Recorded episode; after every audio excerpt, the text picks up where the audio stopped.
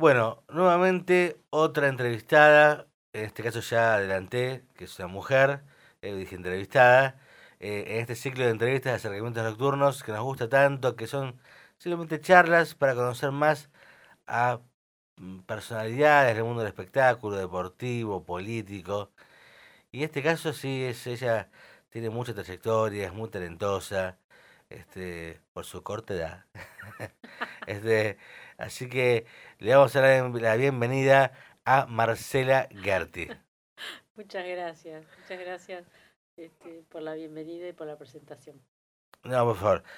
Para los que no la conocen, Marcela, eh, a ver, ha hecho... A ver, si yo digo, esta es una duda que recién me surgió con, con mi productora. Si yo digo que vos sos autora, ¿es lo mismo que digo que si sos guionista? No, no es lo mismo. No es lo mismo, No es lo mismo. Porque el autor es una palabra más integral y, y comprende más cosas, ¿no? Uno puede ser autor de, de- de historias, de narrativa, puede ser au- autor de argumentos, autor de un montón de, de cosas. Es más, es una palabra que encierra más la, la maternidad o la paternidad de la obra que guionista, que simplemente hacer el guion, que sería como un desarrollo audiovisual de una historia, ¿no? El guion puede ser tanto para, bueno, no, no siempre audiovisual, puede ser también este eh, radial, ¿no? El guion en general. Yo he transitado más la, lo audiovisual.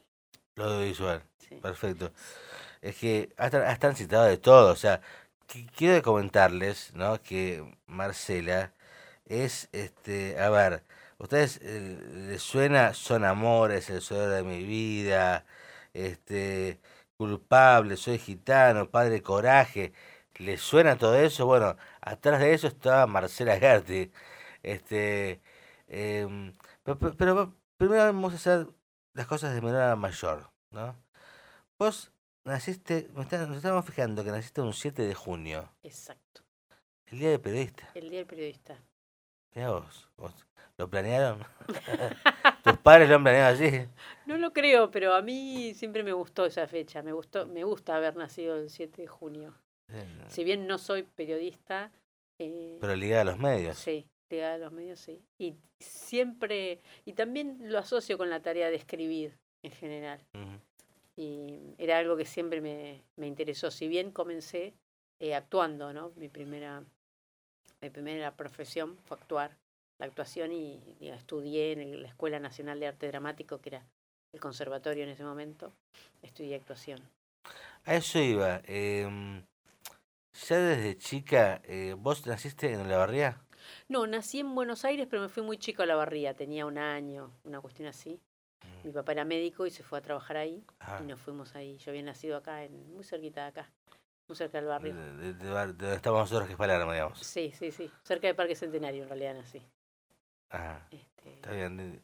Y cuando eras chica, ¿no? En tu infancia, en tu pubertad, adolescencia, ¿ya tenías claro de que vos querías escribir, este, ser autora, ser guionista?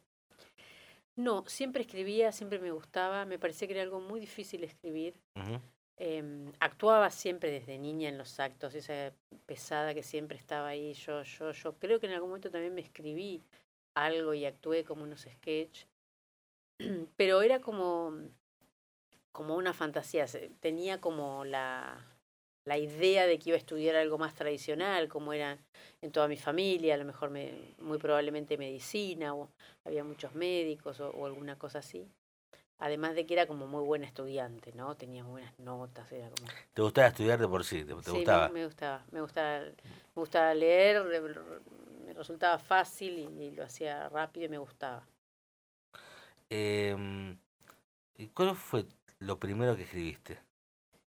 Lo primero que escribí, pues es así profesionalmente o para... No, lo, lo, lo primero que dijiste, se lo voy a mostrar a papá y mamá, se lo voy a mostrar a mis amigos. Y yo creo que escribía muchas redacciones, muchas, creo que escribí para un con- unos concursos literarios de niña también, no, Ah. no. Eh, en la escuela secundaria sí recuerdo haber intervenido en algunos concursos literarios, tenía, tenía así como una afición por los concursos, por ganar cosas.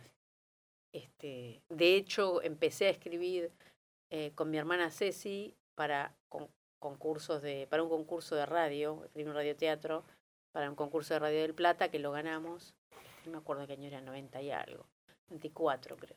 Mira. Este, un concurso, era con género, era policial.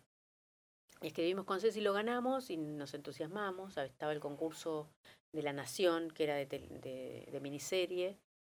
Eh, concursamos y lo ganamos y ahí ya dijimos, ah, bueno, acá hay algo, o sea, este, entre nosotros y esto, que, que era más de mi hermana como espectadora, si bien también estudiaba en ese momento producción en TEA, eh, y yo como actriz, había una, una gran empatía con la escritura y con la escritura para televisión sobre todo.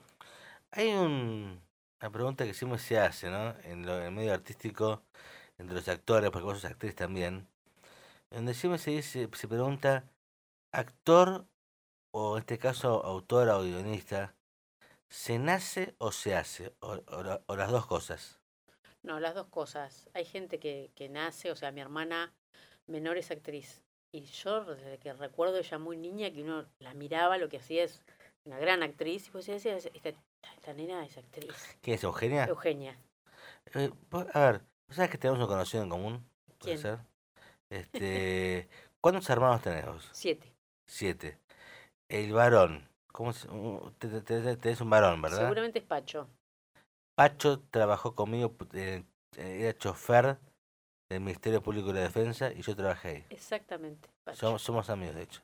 Sí, sí, sí. Mira cómo te sorprendí, ¿eh? No, no, no. Es que cuando me dicen un hermano tuyo es Pacho. Pacho es, eh, es un personaje, Pacho. Un personaje hermoso, sí, sí, sí.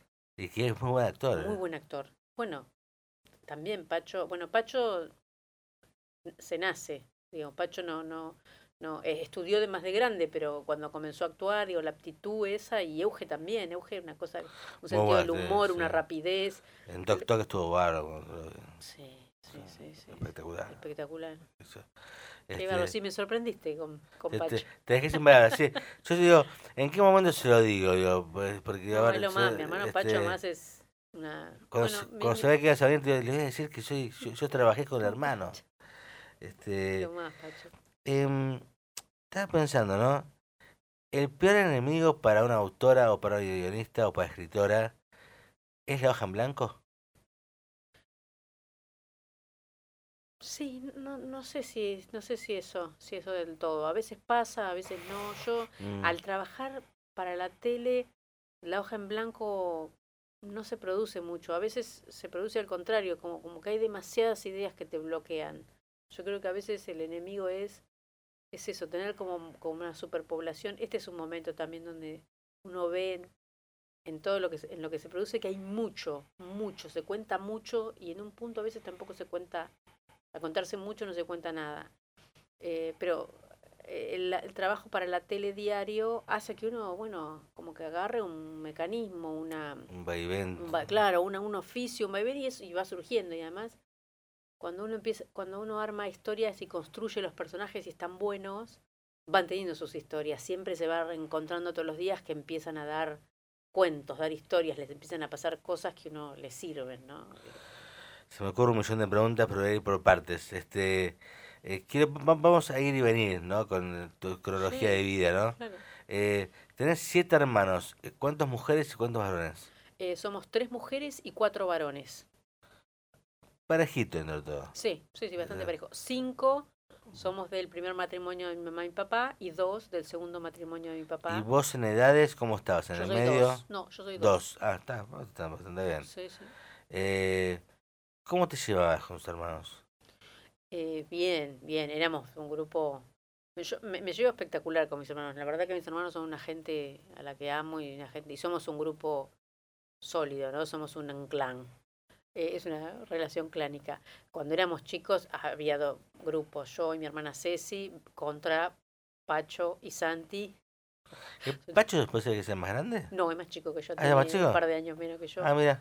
Era, eh, lo torturábamos completamente con entre las dos para porque además había que compartir casi todo. Claro. Una, una gaseosa se compartía en cinco pedazos, los libros, había que leer, compraban un libro y dale, apurate que, que quiero leer.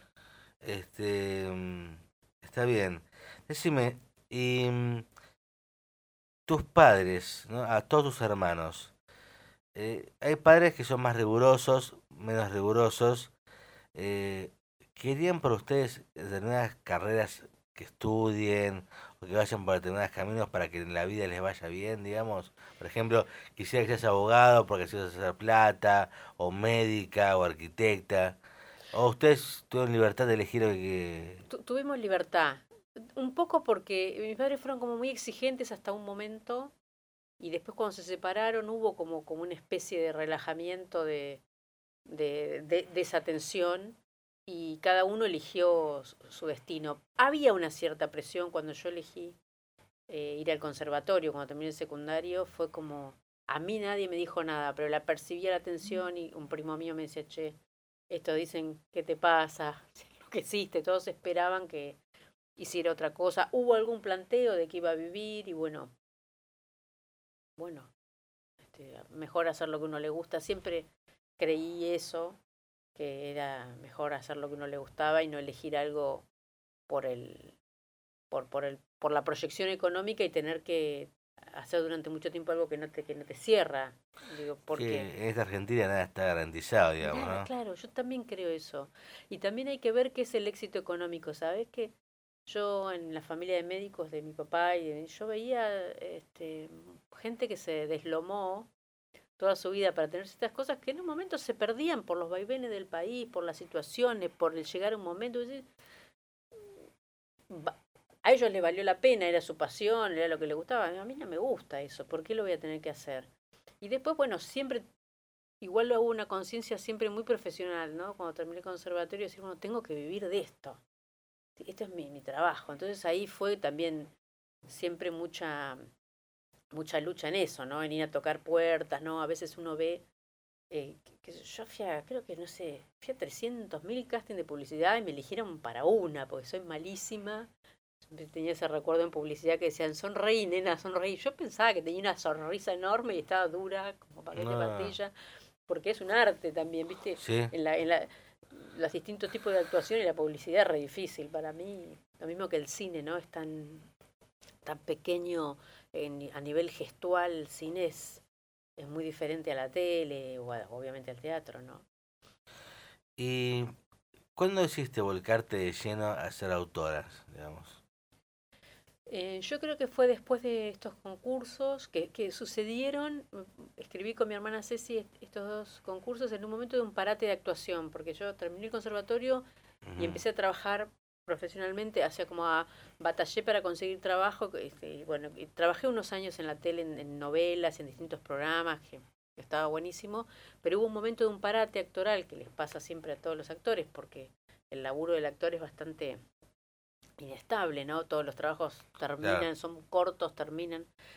Este, y ahí empecé a escribir y me empezó a ir bien y, y, me gustó, me gustó esa relación con el trabajo, de estar todos los días, de hacer eso, eh, de escribir, de ver que lo que escribí sale al aire, de trabajar en grupo, porque la tele se escribe en grupo, o sea, no escribís con, con varios más y eso está buenísimo. Y, y ahí como que me, me embarqué más a, e, e, en, la, en la escritura. Sin embargo, todo el tiempo vuelvo a la actuación.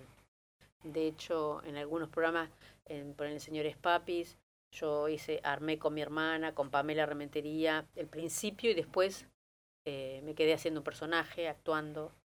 Estuve actuando en teatro, primero en Parque Lesama, un par de años, eh, después en, en Tarascones, que tuve la suerte de que este, una de las actrices, eh, Susi, se iba a otra obra y había que reemplazarla y la pude reemplazar, después reemplacé a mi hermana. Este, y, y ese estar actuando a mí me, me completa mucho eh, porque el escribir es muy, muy quieto, muy sentado, mm. muy adentro de la cabeza también, ¿no? Uno termina hablando solito claro. adentro del... Y vos, digamos, hiciste muchas tiras para Polka, ¿no? Sí. Eh, ¿Cómo llega esta polka? Y, y, la primera pregunta. Y segundo, ¿cómo es de jefe Adrián Suar, no? y esto fue hace varios, hace varios años. Llegué por, por culpables. Por, Excelente de culpables, sí, Porque ahí estaban, iban a hacer un programa Campanella, Castets y Juan Pablo Domenech. Y le faltaba alguien más para escribir y yo había trabajado en, y era amiga de Eduardo Blanco, que es muy amigo de ellos, de, y Eduardo dijo, por una anécdota una vez que tuvimos en un avión y, y una cuestión es que yo podía tener afinidad en el humor y eso con ellos, hice una prueba.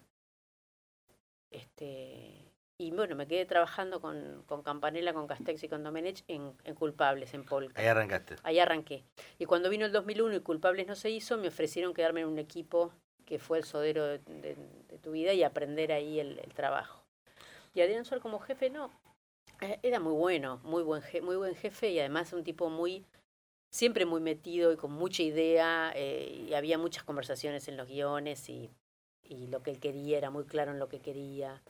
Eh, Eh, cuando está una tira se está desenvolviendo, ¿no? Eh, ¿Cuánto pesa el rating de esa, de esa telenovela o tira, lo que quieras, como para que cambie los libros? Bueno, en ese momento, no sé ahora, porque ahora hay como más. Eh, la cuestión del aire no está tan presente. Viste que, que la Mm. mayoría de las producciones son para streaming, donde se, primero se escriben y después se graban. En el momento en el que escribíamos eso estaba recontra presente. O sea, nosotros empezábamos, se empezaba a grabar con 10 capítulos y se, se- se elegían ir al aire con muy pocos grabados para que, no, para que haya poca distancia entre lo que escribíamos al aire, porque realmente pasaba que había cosas que uno escribía que no funcionaban, había que cambiarlas. Yo creo que, bueno, en varios de los que estuve eso sucedió. En Soy Gitano, en un momento cambió el programa cuando apareció la magia y con Julia Calvo, que entró Sí, y había una oh, cosa, un sí. hechizo, fue maravilloso y entró ahí en delirio a eso. Después son, en Son de Fierro también, el programa cambió, arrancó como una especie de comedia y después se volvió más melodrama y por- porque funcionaba mejor por ese lado, iba mejor. Y, Son Amores, me acuerdo que de repente apareció después la música con Relson Sí. Marqués y Sí, sí, de eso es que al principio no, no- pintaba eso, ¿no? Al principio no, Era más costumbrista. Era más costumbrista, pero bueno, pero son amores. Yo ahí t- trabajé el primer año de Son Amores eh, eh, y después me, me, me fui a hacer... Soy gitano, sí, soy gitano. Este, em, tengo unas preguntas em, de la producción que si no los leo dicen para qué las hice. Este, eh, esta está buena, eh, me gusta, me gusta. Y dice nuestra productora Florencia, dice, de todo lo que escribiste, novelas y películas reconocidas, ¿Cuál es la que te llenó más como profesional del guion, digamos? Uy, hay un, hay un montón que... Pe- ¿Películas escribiste muchas? No. Películas, eh, por eso, de, de películas, no, cuatro o eso cinco. estoy, en duda por la, por la pregunta. No, no, sí. Películas de cuatro o cinco, pero. eh, o tres o cuatro, pero. La que más me, me, me, me, me reconfortó, me llenó, aprendí más fue con Elsa y Fred. El- Ese fue, qué con. Marcos Carnevale. Sí, sí. Eh, después en, en cada proyecto, bueno, Elsa y Fred fue maravillosa más porque se hicieron, se hizo una remake en Estados Unidos, se hizo una obra de teatro una vez en México, otra obra de teatro en Brasil. A la gente, lo que le pro- produce a la gente Elsa y Fred devuelve mucho amor eh, y eso es increíble, increíble. Eh, De- después, sí, con cada programa fue un aprendizaje distinto porque cada cosa. Porque bueno, Padre Coraje fue una cosa, in- una intensidad, una felicidad, hacer cosas de época y con también con un poco, un poco de, de fantasía. Después, El hombre de tu vida fue otra experiencia de vuelta, de mucho aprendizaje de cómo contar eso y cómo, cómo, cómo contar un programa para esos monstruos también, o sea, tener Mercedes Morán, Y Franchella, ¿no? Franchella, estaba también Brandoni, la verdad que estaba muy bueno. Eh, cada uno es, es un desafío. Santevita, que fue la, adaptar una novela tan genial como es Santevita de Tomás Elo Martínez, fue un, un desafío, un aprendizaje también de cómo hago esto, cómo hacemos esto. Vamos a hablar mucho de Sandavita. Este, ahora, eh, un poquito más adelante, vamos a lo que, estás, lo que estás haciendo y lo que se va a estrenar, ¿no? Sí. En, en breve. Eh, quisiera que me cuentes un poco como, como persona en el medio. Hubo una pandemia, nos liquidó a todos. ¿Cómo ves el futuro y la suerte del medio televisivo, cinematográfico, teatral? ¿Cómo lo estás viendo? Y creo que el, más golpeado es el teatral, ¿no? O sea, Mm. la pandemia nos, nos aisló, terminó con el teatro que está volviendo ahora, eso está buenísimo. Sí, tienes el 70% de aforo. 70% de aforo y está volviendo, pero bueno, implica todo un volver de la gente, no solo a ver teatro, a salir de la casa, o sea, yo creo que nos metió adentro la situación de pandemia de una Claro. manera que, que, que hay, que hay que volver a, a, a- a transitar los espacios públicos en general. Eh, entonces creo que lo más complicado es el teatro. Sin embargo, creo que hay ne- mucha necesidad de lo presencial, del vínculo con el otro, del encuentro. Entonces creo que desde ese lado hay como un entusiasmo por, por estar, lo mismo que en la música, en los recitales, un recital en vivo, de que haya un otro. Eh, la tele ya se venía redefiniendo antes, entonces lo complicado fue la grabación, pero hay un algo de la producción que se está haciendo para las plataformas y todo esto, que hace que para el guionista, por ejemplo, haya más trabajo que antes. Eh, a pesar de que no hay tantos programas de aire como había antes, sí hay un montón de Claro, producciones de Lo que te iba a decir, a pesar de que en el canal de aire hay tanta ficción de afuera, digamos, que están traduciendo, y hay poco de acá, digamos, este, eso también eh, me armó el trabajo de, de toda la industria, ¿no? Para mí, exactamente. eh, sobre, yo creo que los más complicados son los actores, los técnicos. Si bien se, se están haciendo un montón de producciones que tienen que ver con lo de afuera, no es, este, digo, la pandemia también frenó porque hay un montón de, prote- de protocolos, se encarece también al haber protocolos hacerlo, o sea que lo, lo puede hacer, mm, digo que también complicó a lo independiente, a lo que contaba con un presupuesto más acotado, ahora se acotó mucho más.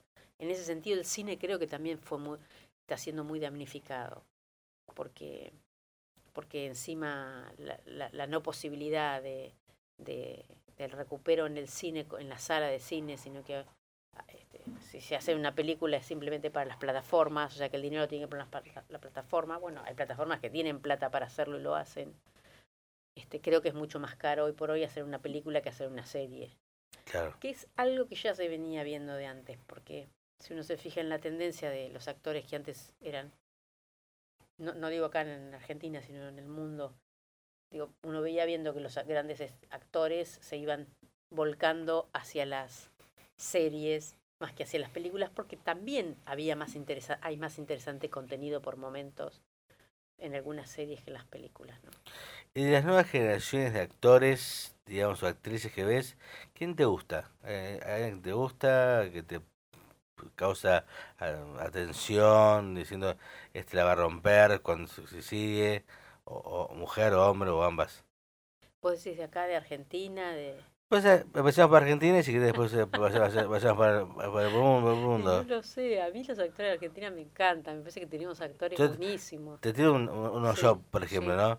A mí me parece que el crecimiento de Rodrigo Noya es impresionante. Sí, Rodrigo Noya, el otro día lo vi en un reportaje, me encanta Rodrigo Noya. O sea, eh, puede hacer, en teatro actúa bien y hace perfecto, en televisión puede hacer algo como el marginal, que decís, este chiquito que tenía cara de ángel, hizo de un, de un, de un capanga en una cárcel, digo, el crecimiento tiene menos de 30 años este chico. Sí, sí, pero hay un montón de, un montón de actores este, jóvenes. Bueno, a mí me encanta Rodrigo Noya, desde toda su. Y me, me encanta también como su apuesta ¿no? a, a la actuación. Mm. eh, y, y eso me encanta. Eh, hay un montón de actores también en el circuito, no como que yo, hay un montón de gente que, con- que veo de la improvisación o de no sé, los chicos Simondier, hay un montón de, de, de impro. A mí la, la- la improvisación me encanta, la impro. Mm. Este, y hay un montón de gente en un montón de, de teatros también que veo que, que me encanta. Hay mucha también movida de, de- autores y autoras jóvenes que está muy buena. Este, ahora en el Callejón, por ejemplo, hay un montón de obras que están buenísimas. Bueno, está, está la de Diego Velázquez, que es escritor fracasado, que está muy buena, pero hay un montón también de, de otras obras. Creo que también ahí hay un mundo increíble para ver. Y vamos a una pregunta un poquito picante, este, que muchos le responden como a veces con bronca y otras veces con resignación. que es, ¿cómo te llevas con los influencers? O sea, esto de los, e, e, o los influencers han invadido la televisión, el cine, el teatro. Eh, y no estudian, la mayoría no ha estudiado nada, ni teatro, ni pero tienen seguidores y cortan tickets si querés. ¿Cómo te cae eso?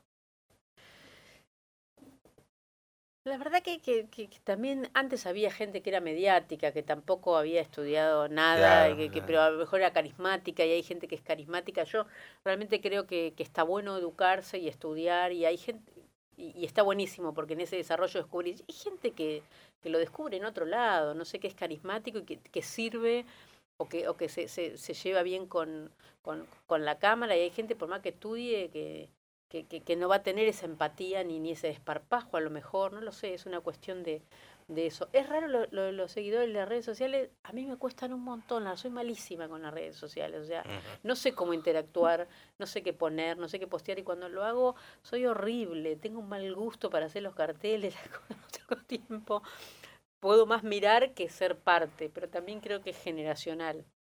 Y a veces me, me, me apabulla como eso de decir, bueno, la cantidad de seguidores que tiene la gente, la cantidad de gente que está mirando a esa persona o, o, haciendo eso. Pero creo que es parte de, de, de una, una regla de juego que también hay una parte que digo, bueno, es como que permitió también la independencia de una gente, ¿no? Porque para mucha gente el ser influencer o el, o el estar ahí es un trabajo, es un negocio, es una posibilidad.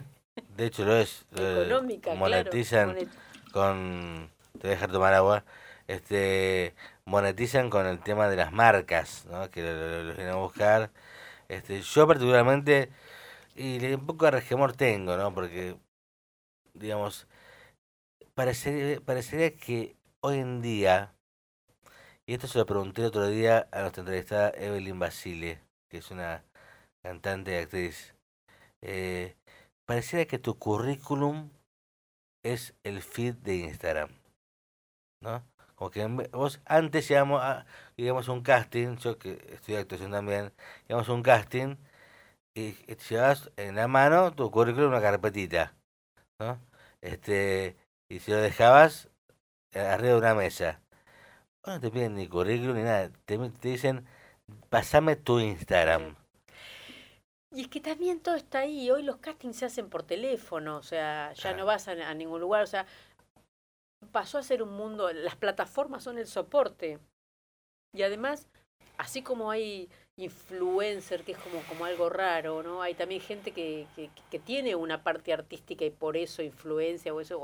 Me asombran muchos chicos de la música y productores, y pero sobre todo este cantantes y y músicos que son buenísimos, que son muy jóvenes, que tienen muchos seguidores también y que son muy jóvenes y lo que hacen es muy bueno.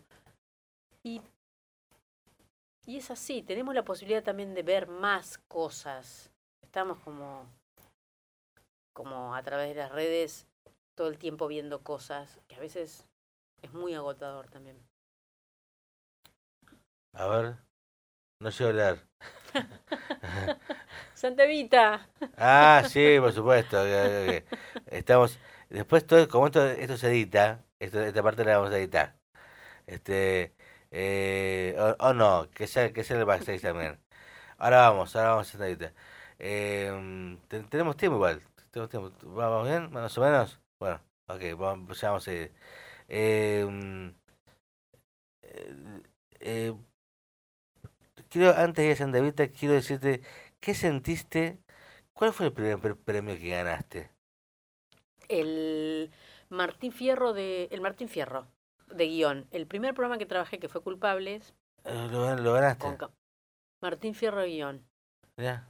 Y fue, estaba buenísimo. Y también ese programa tuvo Martín Fierro de Oro. Así que fue como es un debut, así con, ah, debut con, terrible. sí. Sí, sí, sí, sí, sí, sí, Buenísimo. Y acá lo que corregimos previamente, eh, la mención del CONEX, que el CONEX es muy importante, ¿no? Sí, sí, sí, fue porque son cada 10 años, eh, fue en el 2011 eso, y bueno, me, le daban este el diploma a varios guionistas y ganaban, eh, que ganaron mm, Alejandro Massi y Esther Feldman ganaron ese año el, premio. ¿Subiste qué sentiste cuando tuviste que agradecer? Y, y, te da unos nervios porque nunca estás preparado, siempre... Eh, te vas a olvidar de alguien, ¿no? Siempre, siempre, siempre te olvidas de alguien. Eso es, y además no tenés tiempo de nombrar a todos y, y además en un momento, en realidad cuando fue el Martín Fierro la primera vez éramos también cuatro autores y además nosotros no pensábamos que lo ganábamos, entonces habíamos tomado bastante también, ¿viste? Porque tomabas ahí, estás. Después te das cuenta que según, según la bola que te dan, eh, ganás o no. Mira vos, eso. Estábamos en la mesa cerca del escenario y al año siguiente estábamos en la mesa cerca del baño. Igualmente, si en la Martín Fierro no te da la chalina cachorrubio, no, no ganás. No, no, no. O sea que a alguien del equipo de culpables se la dio la chalina. Estoy seguro. Estoy seguro, sí, a mí no fue. Eh, eh, eh, pero no te conocía, pero... en ese momento era Cacho Rubio, sí, debía ser Cacho Sí, Cacho esto en todos, sí, sí, vivo. Cuando vuelva a Martín Fierro va a seguir estando, sí.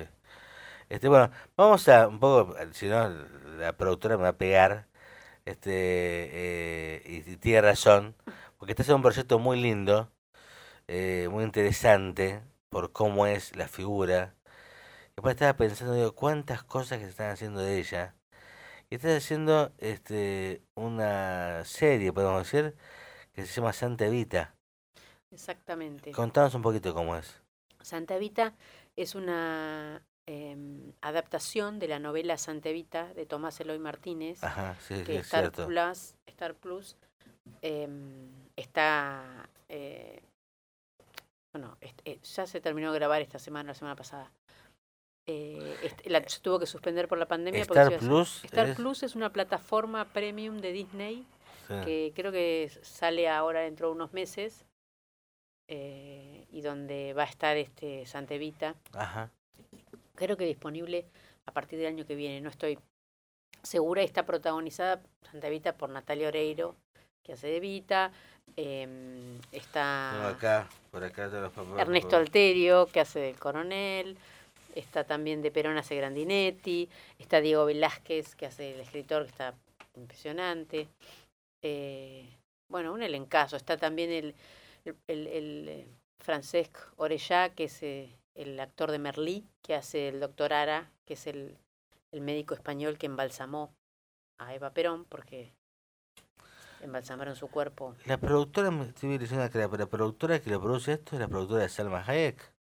Sí, Ah, Ventana Rosa, junto con la gente, al principio era de Fox, que después pasó a ser Disney y después Star Plus.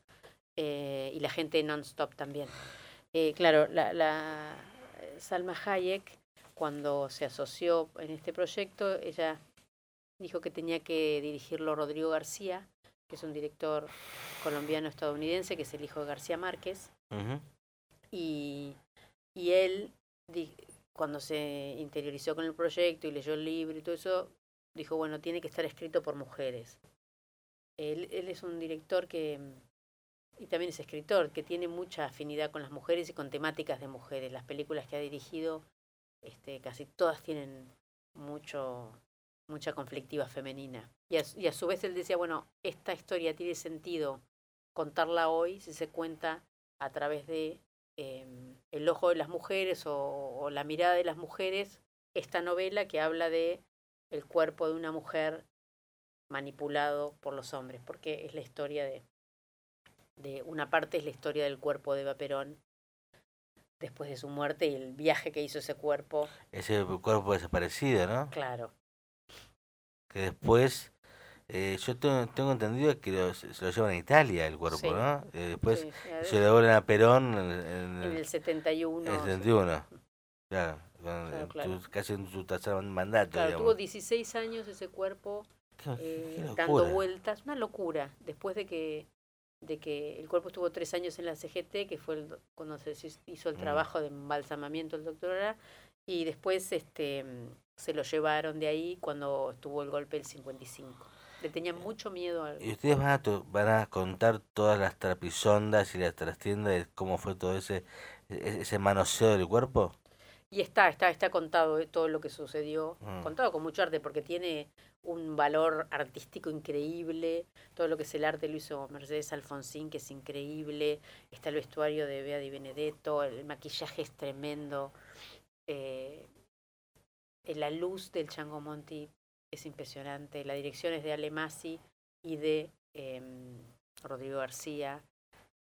La verdad que es artísticamente es hermoso, hermoso, hermoso. Y también se cuenta parte de la vida de Eva, porque va contando. Y Ah, hay otra trama bueno, más. Es una historia contada en parte de la varias vida de Eva, épocas. ¿no? Sí, sí, sí. Y de base, este, Natalia Oreiro. Está impresionante. Eh, Estoy viendo la, eh, la versatilidad de Oreiro, ¿no? Porque hizo de Gilda, por ejemplo, y ahora se de Evita, ¿no? O sea, eh, ¿quién diría, no? Todos pensaban que era una canta- cantante pop o de telenovela. ¿Cómo se ha consagrado, no? Sí, Natalia. es una persona muy, muy carismática, muy trabajadora además, como muy detallista, muy que está muy pendiente de, de eso de los tonos, trabaja un montón, ¿no? La verdad que Natalia es... es- Que cuando quiere decirle que vengan, que vengan por acá, que vengan por el estudio. Así, así le entrevistamos. Este, em, ¿qué, ¿Qué mensaje pretenden dar con la película? ¿Qué, qué, qué pretenden que le quede al espectador viendo esa película de Santa Evita? Mira, no sé, es, es- no sé, si- digo, es, es muy interesante ver esa parte de la historia, es muy interesante saber, con- conocer, porque realmente más allá de que la figura de Eva es, es enorme eh, y muy importante, y lo que hizo esa mujer con solo 30, todo lo que hizo en tan poco tiempo. También es importante ver el contexto y ver lo que, le- lo que pasaba con las mujeres en ese momento, lo que pasó con ella después, ver la locura de nuestra historia. También la novela, digo, les recomiendo que lean la novela porque es, es muy buena, está muy bien Mm. escrita y es muy entretenida. La verdad que Eloy Martínez es un gran escritor. Bueno, ya con la novela de Perón, digo, ya viene este Tomás, ¿no? Sí, cosas. sí, sí. Bueno, él además entrevistó a Perón en un momento Claro. en, en Puerta de Hierro. Hay unas grabaciones que son increíbles, que está la voz de Tomás Eloy eh, entrevistando a Perón sobre ciertos temas. Habla de Vita, habla de muchas cosas esas cintas. Y, y en el fondo, por momentos, hay, responde algunas cosas López Rega que es espeluznante de escucharlo al tipo ahí. Eh, yo creo que es un pedazo de nuestra historia, más allá de que es ficción, porque lo que decía Eloy Martínez y lo dice en la novela, es que novelar es licencia para mentir. Escribir la- una novela es licencia para mentir. Ah, él, se, él se documentaba muy bien para poder escribir en esos intersticios donde algo estaba en el límite del... De hecho, muchas de las cosas que él puso, basado, que está basado en algo que pudo haber sucedido así o, o empezó así, fueron tomados como verdades históricas. Estaba Bueno. pensando que. Perdón, te estaba tomando agua. Eh, estaba pensando que eh, la figura de Evita sigue convocando al cine y al, al teatro, ¿no? Este, por lo que implica.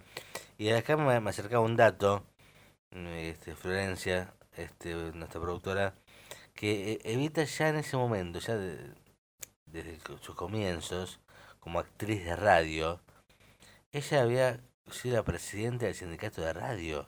O sea, ya su nivel de empoderamiento que, que, que quería darse y darle a las mujeres, ya pasaba por ese pequeño lugar que era la radio.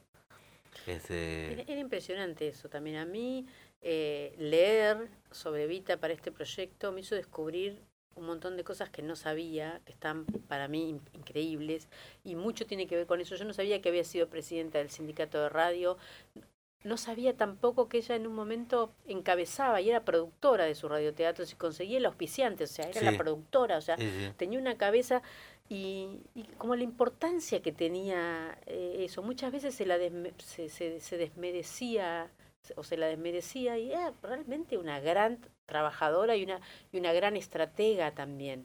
Porque después cuando ella hace el Partido Peronista Femenino, es de una lucidez, es de una lucidez, o sea, en solo un año o dos, porque primero se, se está peleando por, se pelean por la ley de sufragio, pero inmediatamente está la noción de que las mujeres no están empadronadas, que no tienen documento y no lo han tenido nunca. El hombre tiene la libertad cívica, pero la mujer no tiene nada. Entonces, que hay que documentar, hacer que todas esas mujeres tengan documento. El documento número uno lo tuvo Eva Perón, de mujer. Entonces empiezan a hacer centros en todo el país de, crean el Partido Peronista Femenino y centros que son unidades, no se llaman unidades básicas, y son solo de mujeres. Y además les enseñan a tejer, a coser, les enseñan, les dan actividades. Y esos centros los iban a crear mujeres que no eran de ese lugar. Ella mandó, a, creo que cuatro, hicieron 4.000 centros en dos años y mandó a mil mujeres, o a 400, no sé cuántas eran, pero eran todas de distintos lugares. No usaban a la esposa del caudillo para que no haya militancia política. Entonces mandó un ejército de mujeres que las empoderó a armar centros y a documentar a mujeres. Entonces, cuando vinieron las elecciones, había mujeres documentadas. Em, hablando de esto, ¿vos te identificás con algún partido político o con algún movimiento ideológico? No del todo, pero yo creo que... Simpatizando por Evita seguro. Sí, sí. Y bueno, hace... Creo, que me volví un, un, poco peronista por Evita y por la película de Fabio, porque ah, creo que empecé a escribir, eh, escribí hace unos años, hace 10, para Underground también otro proyecto sobre Evita, que era... Y a partir de ahí como que digo, empecé a conocer a Evita y a, ciertas cosas. Sin embargo, sí tengo más una simpatía por, por, por, por, por lo que es el, el, el, peronismo y también leyendo cosas sobre, sobre Perón y sobre, sobre, el cambio grande que se dio eh, en el país con, con la ampliación de derechos en ese momento, que fue muy fuerte. O sea, hay un momento que Y aparte que Evita tuvo la particularidad, ahora hablamos de que las mujeres se una ley de cupo para, para entrar al Congreso, todo eso, pero Evita metió a 120 legisladoras. Eso es impresionante. Post-mortem que después tuvieron que eh, armar un cierto partido, eh, partido justamente peronista femenino, para tener alguna referencia porque se les había ido la conductora, ¿no? Sí, sí, Eso sí, fue muy difícil. la historia de vida es apasionante, te felicito que hagas una, una, una peli sobre eso porque este sigue dando que hablar de Vita. Sí, sí, sí. Es, es una serie. Es una serie, de siete capítulos. No, no, es, es, una serie. de siete capítulos que va a estar solamente en dónde? En Star Plus. Star Plus. Tienes que adherir a Star Plus. Exactamente. Exactamente. Este, como queda poco tiempo, eh, ¿qué cosas en tu vida crees que te faltan hacer y que quisieras hacer realmente? De todo podemos hablar acá. ¿eh? Sí, sí, sí. Eh, no, un montón de cosas. O sea, me gustaría dirigir audiovisual, me gustaría bailar danzas irlandesas. Me, iba a anotar el año pasado, pero era virtual y no quería. Pero cuando vuelvo a presenciar, quiero bailar como esos que pegan saltitos. Me gustaría este, conocer Irlanda también, que es como parte de, de los ancestros. Eh, no sé, no sé qué más me falta. Y Soy muy del momento. ¿Deseos para vos y para el país? ¿El mundo, si querés? Y, y para, el, para el país que, que nos vaya bien, que se termine un poco esta pandemia, que salgamos bien, que podamos crecer, que podamos vivir bien acá, que podamos que podamos estar bien, que haya no haya, no haya inflación. Eso, eso sí, sí, eso va. A mí no me gustaría que haya inflación si hay trabajo, si hay movilidad de dinero, si todos tenemos plata, no importa. Pero bueno, obviamente, la inflación importa cuando hay una diferencia entre lo que ganas y lo que necesitas para vivir. Pero me gustaría que todos estemos bien, ¿no? Eh, eso, quiero que le vaya bien al país, que le vaya bien al mundo también, ¿no? Hay, hay mucha diferencia. Eh, hay mucha diferencia, me gustaría que se acorten esas diferencias. Y en muchos eh, económicas también, ¿no? La pandemia dejó en claro que con las vacunas, ¿no? Países que podían tener tres veces su población en vacunas y países que no tenían nada, ¿no? Eh, además del estreno de Santa Vita, ¿tenés algún proyecto más para este año? Y estoy terminando una teleserie para, para Chile, que si, Dios quiere pronto se termina, que supuestamente se va a filmar en septiembre. Después este, otra serie... ¿Se va a en Chile, ¿sabes? Sí, en Chile, ah, es una teleserie. Y también este, estoy con otro con otra serie más chiquita para, para Disney, o no sé si también es para Star Plus, no sé bien. Y ahí arrancando otras cosas también para afuera, eh, con bastante de, de escritura audiovisual, digamos. Bueno, ¿qué es lo que te gusta? Sí, ¿Te gusta? sí, Bueno, ¿la pasaste bien en esta entrevista? muy bien. Porque ya se fue volando, ¿verdad? Se fue volando, tuvimos una hora hablando, te cuento. Hablo mucho, ¿no? No, ¿y yo? Y- no, pero yo, yo te, yo te- incentivé.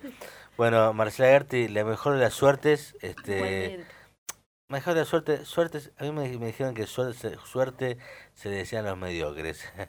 El mejor de los éxitos. Este, Muchas gracias. para- Yo escuché una definición de suerte una vez que me encantó, era en una canción que decía que la suerte es cuando la oportunidad se encuentra con la preparación. Ah, mira que... Me encantó eso. La puedo adoptar, ¿eh? Sí. La voy a adoptar. Entonces, suerte. este, suerte con tus cosas, con, con el estreno. Y por supuesto, estás eh, bien- bienvenida en cualquier momento acá al estudio de Radio Monk este, para, bueno, te entrevistamos a ver cómo te fue.